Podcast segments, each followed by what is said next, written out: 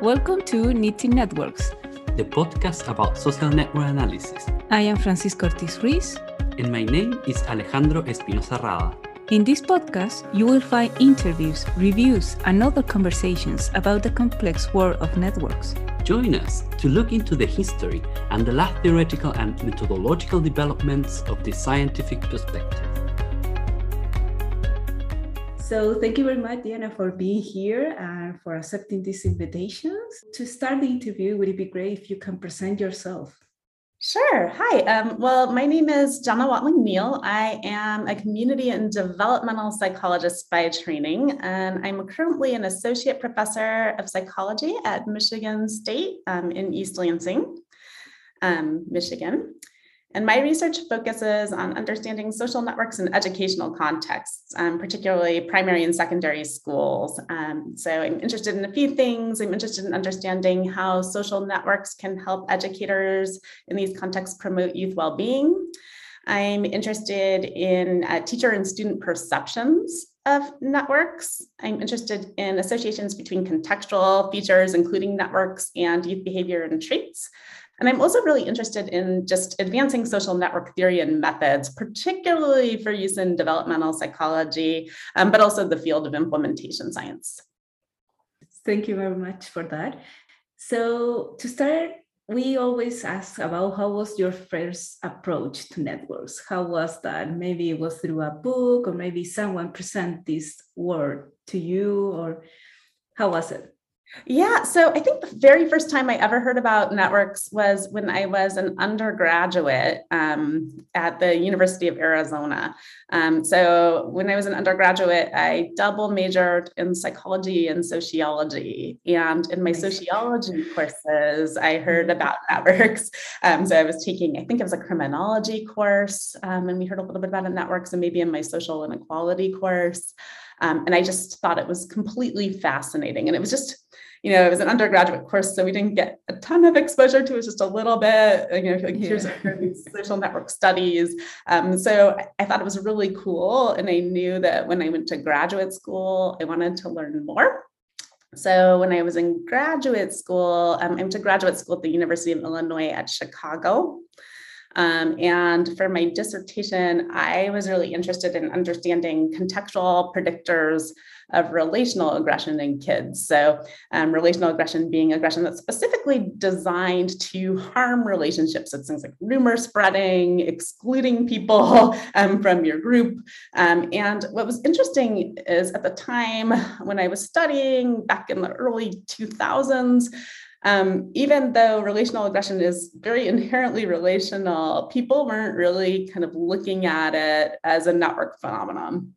And so I was really interested in doing that. Um, and so that's, I, I, took a grad course um, at um, University of Illinois at Chicago, again in the sociology department, because in psychology, um, we spend a lot of time thinking about individual level factors, and there weren't really people um, in, in my discipline there that were uh, that knew about networks.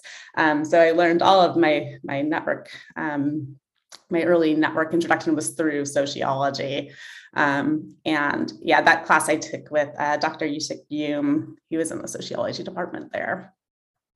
So, do you have any researcher that actually inspired your work?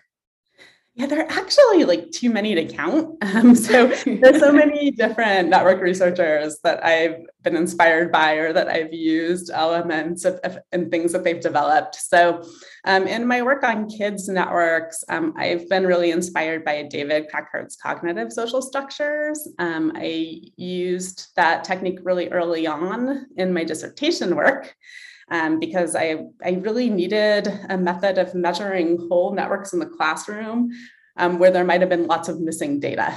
And so um, I actually initially thought, well, I could use these consensus aggregations um, from uh, cognitive social structures if I have a subset of kids in the classroom that are reporting on all of the kids' relationships to get a full picture of the network. Um, but what I quickly discovered is that the, the cognitive social structures data is super rich in and of itself for also understanding perceptions of networks. Um, so that got me really interested in studying how kids perceive their networks, how teachers perceive kids' networks in the classroom.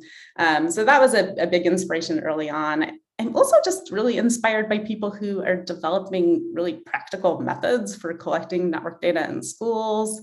Um, so I've used some observational methods that were developed by Laura Hanish and colleagues um, to measure really young kids' networks. Um, and then some of my work um, has focused on trying to leverage networks to improve the research practice gap in education. Um, and there, like I've I've really been inspired by some of the theoretical and methodological perspectives of folks like Everett Rogers um, and his diffusion of innovation theory. Um, I've also used um, Gould and Fernandez brokerage typology there, um, and have been using um, network chain methods um, to think about search for information. Um, so that's a method basically where you're not trying to kind of capture the entire network, you're just trying to capture one pathway through that network um, to kind of understand flow of information. Um, and so folks who, who were kind of early adopters of that um, know, Stanley Milgram used that early on, and it's, it's much better than some of his other studies that were quite unethical. Um, but his small world experiments were really useful. Um, but there have been a lot of other people who have um, used these network chain methods. I'm thinking of um, Grassetti, who has done a lot of like qualitative work on network chain methods. And so there's been a lot of folks over the years who I've sort of built on their work. Uh, let's talk now a, a, little bit about your research. Uh, I'm looking forward to know more what you are doing right now, and also you can tell us a little bit more about the path of your research too, like how you came to this topic. Sure. Yeah. So um, I think um, the path to my research, again, I kind of started with kids' networks. So I was really interested in relational aggression. Um, I was particularly interested in the network elements of relational aggression, whether kids' position in their network affected, um, whether they used relational aggression, and um, whether they'd be victimized um, by relational aggression. Um, so that's how early on I, I, started to kind of really think about networks and I, I used network methods in my dissertation.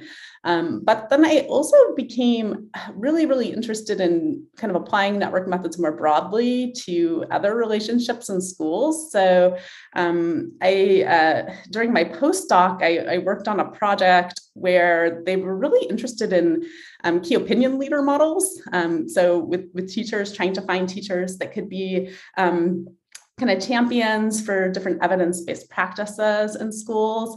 Um, and I had a, the, wonderful opportunity to like work on that project and, and measure teacher networks and try to understand um, how uh, sort of teachers networks affected their adoption and implementation of things. Um, and that got me down the road of also being really interested in that. So uh, that was sort of another line of research. I had this sort of line that was really focused on networks and kids' behavior, but then I also had this other line that was sort of more implementation focused, where it was really about how networks might affect teachers' implementation um, and then eventually that led down the road to being interested in even higher up in education, um, principals and superintendents and, and educational decision makers in schools, how they learn about new things through their networks and, and learn about evidence-based practices to adopt in their school.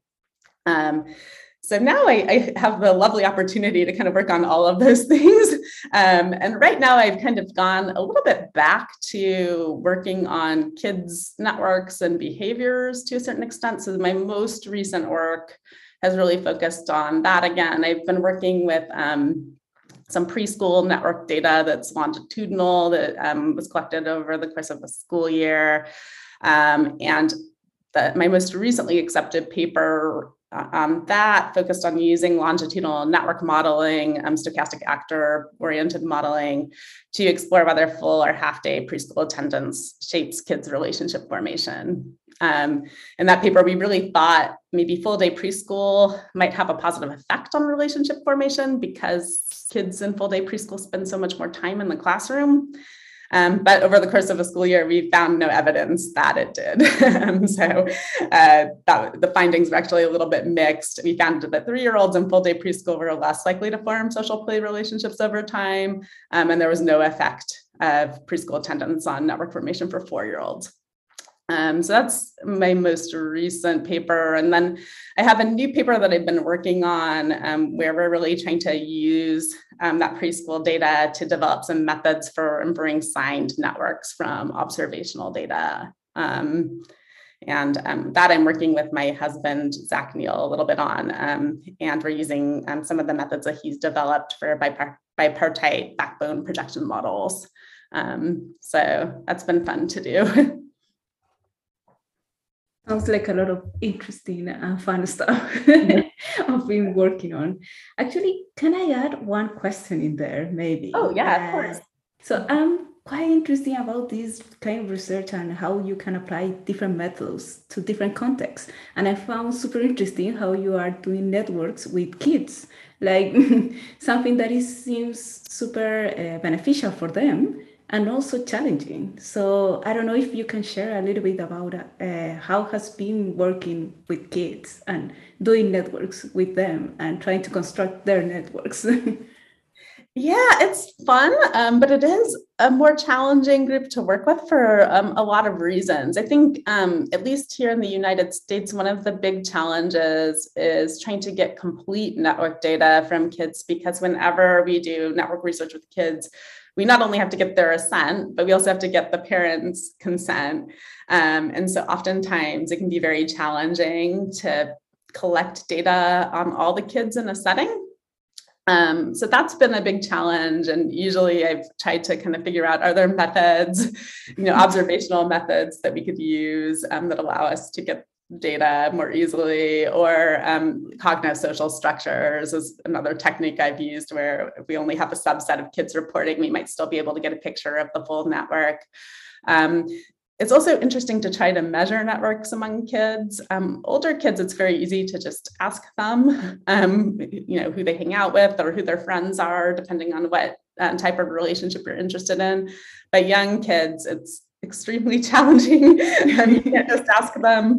Um, and so most of the time, um, you're doing something observational. And so um, that has been a like interesting road to go down to kind of learn how to do observational network methods and to kind of put the resources into collecting those types of data.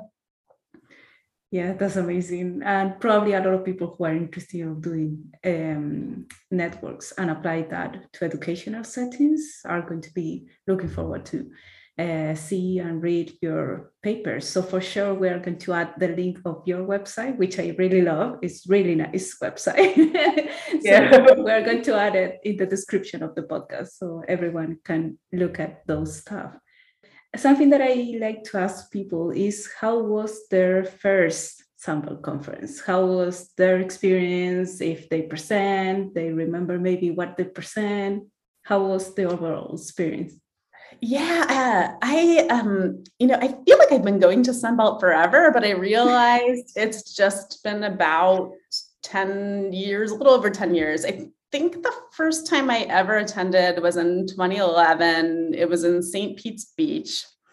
I'm pretty sure I didn't present anything at the conference. I just went um, at the time, and I was super intimidated um, by everybody because I had, had, learned, you know, all the network methods and all the kind of the, the big network people were there. Um, the following year in Redondo Beach was the first time I presented, and I was I think I was very nervous to present, and everybody was super nice and had really, really great feedback, and um, it was it was a lovely experience. Um, generally, I, Sunbelt's one of my most favorite conferences, um, and part of the reason for that is. Um, it's just so interdisciplinary, which I think is so amazing. It's just so much fun to go there and see the full range of presentations uh, and all of the folks who are applying network methods, but in totally different contexts um, to kind of think about totally different research uh, questions. Um, and every time I've gone, I've learned new things. I've learned new methods. I've learned um, new new things about different um, substantive areas. And it's just really cool to see all the different quantitative and, and qualitative methods that are being applied. Um, so uh, it's yeah it's been great. I also remember how cool i thought the hospitality suite was. Like i'd never ever been to a conference where they had hospitality suite. Um, i'd never seen anything like that in an academic conference before. So i thought that was cool. Um, and it's changed quite a bit since i've gone to sunbelt. Um, when i first started attending about 10 years ago i I noticed um, just having been in psychology where the gender balance is really different. Like in psychology, there's a lot of women in the field. Um, when I first started attending Sunbelt, I was a little bit shocked because that most of the attendees were men, um, even just like 10 years ago. But it's changed so much in the past 10 years. It's like it's so amazing to see it. Um, so um, that's been really cool to see also thinking about like the impact that maybe women in network science has had in the last couple of years so it's yeah. something that you can appreciate when you are in the community and having other women who can relate to your experience as a researcher so yeah no i think that WINS has been just a really amazing addition to the field. It, has been so nice to have that community, and I think it's it's really nice to have the recognition of all of the like amazing women who are doing research in this space. So um, I, I've I've been really appreciative of everything WINS has done.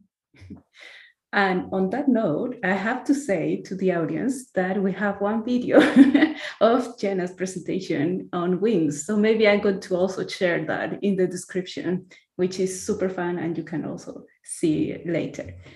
Um, so if you have to choose, okay, this is my most favorite question ever, I think. But if you have to choose, uh, which one would it be your favorite network?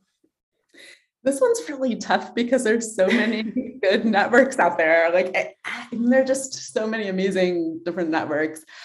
I guess I'd probably pick a very old school network, the Padgett and Ansell Florentine families. And it's just sort of a nostalgic choice. Um, when I first started learning networks in grad school, um, this is going to date me, um, but, but, again, that was a while ago, and um, UCINet was kind of like the main thing, and uh, the Padgett and Ansell Florentine's families was like one of the main data sets that everybody used in like homeworks, and it was like packaged with UCINet. Um, and I always thought the historical element of it was kind of cool, and it was multiplex. It had like marriage and business um, kind of uh, edges in it. And then um, it's also been kind of fun. Um, my my husband and I pre-COVID really liked to travel, um, and uh, we went to Italy a few times. And one time we went to Florence, and we actually spent like part of our time just going around seeking out the names of the different families in the network. So we were looking at different palaces and landmarks, and we're like, oh yeah, that's the you know of course the Medici, but then you know like that's the like Pucci family's palace or whatever. Um, and uh, we actually took a tour of the Palazzo Vecchio with a guide, and we were telling him all about this like network data set. And I think he thought we were really weird, but, um, but we, we had a great time. Like it was um, really amazing to kind of just see like that data set come to life in, in history um, when we were in Italy. So, in your opinion, and this is the last question of our interview, uh, which are the following challenges that we have as a network uh, community or the whole network's perspective? Yeah, there are a couple things I would love to see in the field in upcoming years. Um, first, I'd really love to see continued growth in the application of social network methods and addressing social problems. Um, so I think social network theory and methods can be applied in intervention in some really, really cool ways. And so I'd love to see more of that type of work and, and growth in that work. Um, I'd also love to see more growth in methods. I think we're the field's pretty good at that, um, but I think um, there could be more work on combining um, quantitative and qualitative um, network methods. Um, so I'd love to see that. And I'd also love to see continued growth in the types of researchers who are using SNA in their research. So um, I mentioned earlier that I thought we had done a pretty good job of diversifying in terms of women in the field, but I think we could still diversify as a field in, in other ways. And it'd be really beneficial to have researchers with lots of different experiences um, using these methods. So and that's something I would love to see um, in the future. So thank you so much, you know, for being here and accepting this invitation and having this opportunity to talk about networks and your research. This was today's chapter. We hope that you enjoyed it. Remember that the first Wednesday of each month we will publish new chapters. Also, you can always send us suggestions and ideas to our emails. We hope that you heard us again, and in that way we can continue knitting networks.